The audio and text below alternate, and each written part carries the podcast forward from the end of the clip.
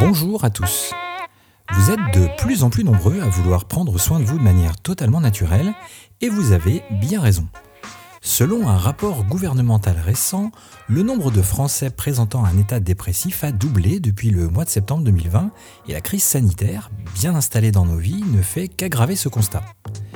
Bien que touchant toutes les couches de la population, quel que soit leur âge, les travailleurs semblent être particulièrement touchés.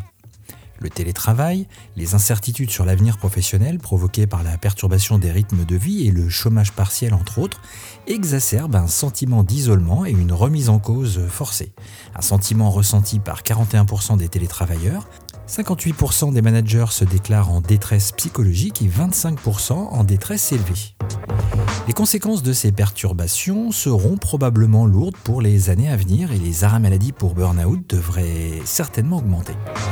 À cette période déjà compliquée s'ajoute la dépression saisonnière.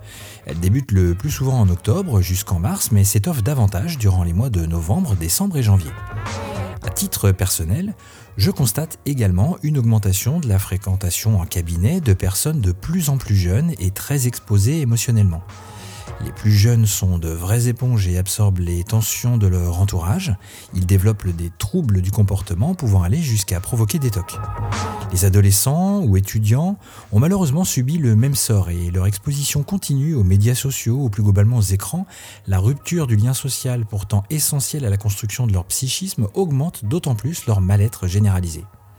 Il est important, à mon sens, de les prendre en charge le plus rapidement possible. Quels sont les bienfaits de la réflexologie?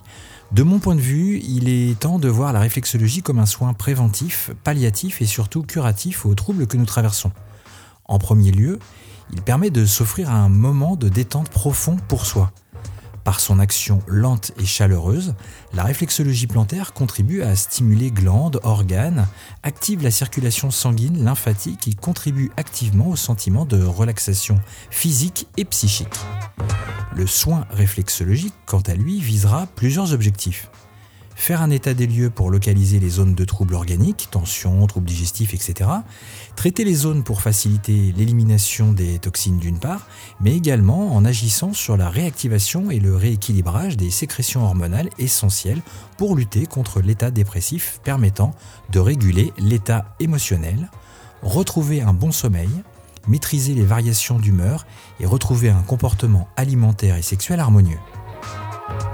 Mais il faut aussi être très conscient de nos limites et face à l'augmentation du nombre de cas, je ne peux que vous encourager à en parler à votre médecin et à consulter un spécialiste.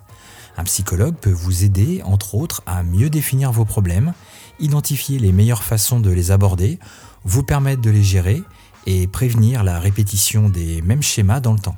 Alors quel que soit votre âge, consultez et pensez un peu à vous en prenant un rendez-vous chez un réflexologue. J'espère que ces quelques conseils sauront vous aider au quotidien. Si ce sujet vous a plu, n'hésitez pas à réagir en commentaire et à le partager autour de vous. C'est fini pour aujourd'hui. C'était Gaël de la page Facebook Réflexologie Vendée. On se retrouve très vite et surtout, en attendant, prenez soin de vous.